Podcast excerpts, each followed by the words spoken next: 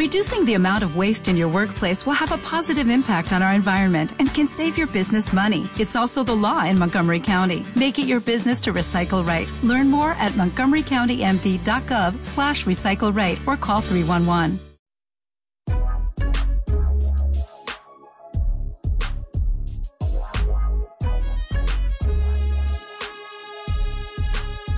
Hola, soy Tania Abrego, voluntaria de IEEE y bienvenidos a Conectados. En esta ocasión contamos con la presencia de la Magister Alejandra Chévez. Alejandra actualmente es consultora profesional en Eximius y se caracteriza por ser apasionada en el desarrollo de las personas, trabajando el descubrimiento de sus identidades, llevándolos a internalizar lo aprendido, facilitándole nuevos conocimientos y competencias para lograr su más alto potencial. En esta ocasión, Alejandra nos contará un poco de qué es el burnout laboral y cómo esto afecta en nuestra vida profesional. Muy agradecida de participar en su podcast eh, con un tema tan importante y relevante que está afectando a muchas personas actualmente. El burnout o el síndrome de estar quemado, de trabajador desgastado, hace referencia a aquellas personas que viven una situación de estrés prolongado, que les desmotiva e incapacita laboral y socialmente. El burnout es un síndrome que aparece como una respuesta a ese estrés que no se ha podido controlar y nos da un conjunto de síntomas que nos afectan no solamente emocional, sino también físicamente. Quienes lo sienten están agotados, cansados, desgastados emocionalmente y de ahí la expresión estar quemada. Está en un estado de estrés en el cual la persona no se siente con la capacidad de poder resolver todas las demandas que tiene y me siento agobiado por ellas. ¿Qué diferencia separa entonces el burnout del estrés convencional? Convivimos con el estrés cotidianamente, pero el problema surge cuando no cesa este estrés.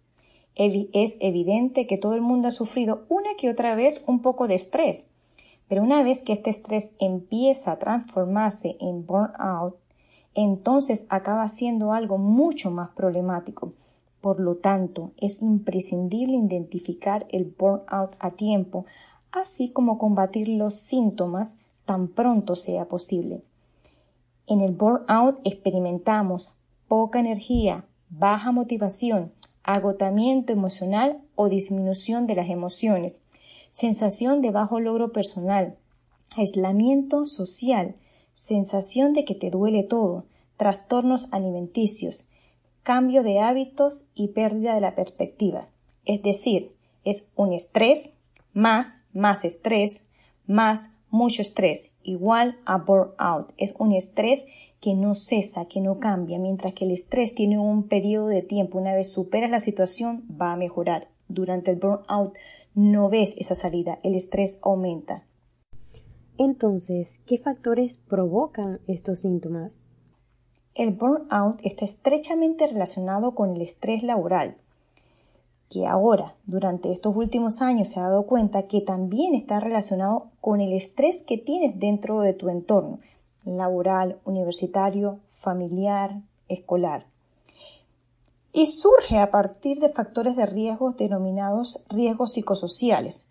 Por ejemplo, una carga excesiva de trabajo, ausencia de sentido del trabajo, ausencia de autonomía y de apoyo social, falta de reconocimiento profesional, el conflicto entre los valores propios y las del entorno profesional, la inseguridad en el trabajo, desequilibrio entre la vida laboral, social y familiar. El término burnout debe usarse con mucha cautela, ya que en ocasiones se emplea de manera inapropiada y a menudo se confunde con otros trastornos, cuyos síntomas pueden ser similares, como es el caso de los trastornos depresivos. Además, es importante saber que el trastorno del burnout o desgaste profesional tiene efecto a largo plazo, como mencioné al inicio, y no a corto plazo. Por lo tanto, no ocurre tras tener una actividad intensa de corta duración, es un cúmulo de afectaciones físicas y emocionales que detonan en mí una reacción desencadenante. El burnout se manifiesta en el momento en que nuestros recursos ya se agotaron. frente a una situación de estrés cotidiana y recurrente al, ámbito profesional y del cual yo no encuentro una salida.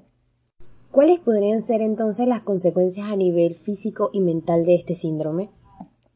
Comprender qué y qué relación existe entre el cuerpo y las emociones es importante porque nos ayuda a aumentar nuestra conciencia corporal y reducir las tensiones. Por ejemplo, si no expresa lo que me molesta o gestiono el estrés, esto podría producir una contractura o una tensión en la espalda. Las emociones que no son expresadas se quedan incrustadas en nuestro cuerpo esperando dejarlas salir. Es nuestra primera alerta de que algo no está ocurriendo bien, que no estamos gestionando, que algo nos está incomodando. De hecho, muchas de las enfermedades psicosomáticas del burnout están relacionadas con emociones porque médicamente la mayoría de las veces no se encuentra el por qué. ¿Dónde podemos encontrar las, cómo podemos dividir estas sintomatologías? Podemos poner síntomas psicosomáticos.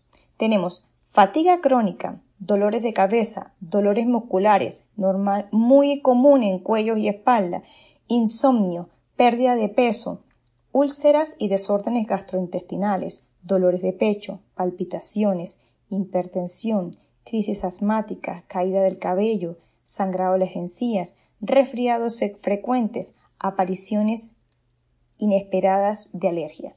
Síntomas emocionales, irritabilidad, ansiedad generalizada y focalizada en el trabajo o en la situación que me está afectando, depresión, frustración, aburrimiento, distanciamiento afectivo, impaciencia, desorientación, sentidos de soledad y vacío y sobre todo una gran impotencia.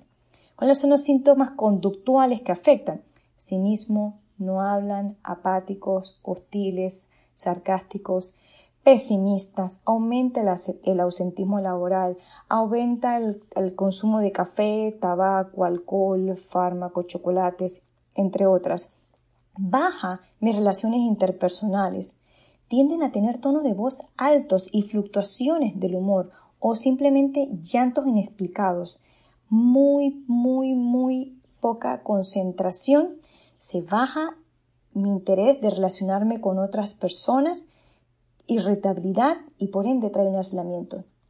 Si tú en este momento tienes alguno de estos síntomas y no encuentras alguna de estas soluciones para ellos, es importante que te hagas un autoanálisis y empieces a verte con ojos de principiante. Párate un minuto al espejo. Fíjate qué te dice la persona que tienes enfrente. Detecta tus propias necesidades. Gracias Alejandra por participar en la primera parte de esta entrevista. Para concluir, les invito a participar en los programas de mentoría que nos permite IEEE a nivel global y a nivel de la región, para contar con asesores miembros con vasta experiencia a nivel profesional y técnico.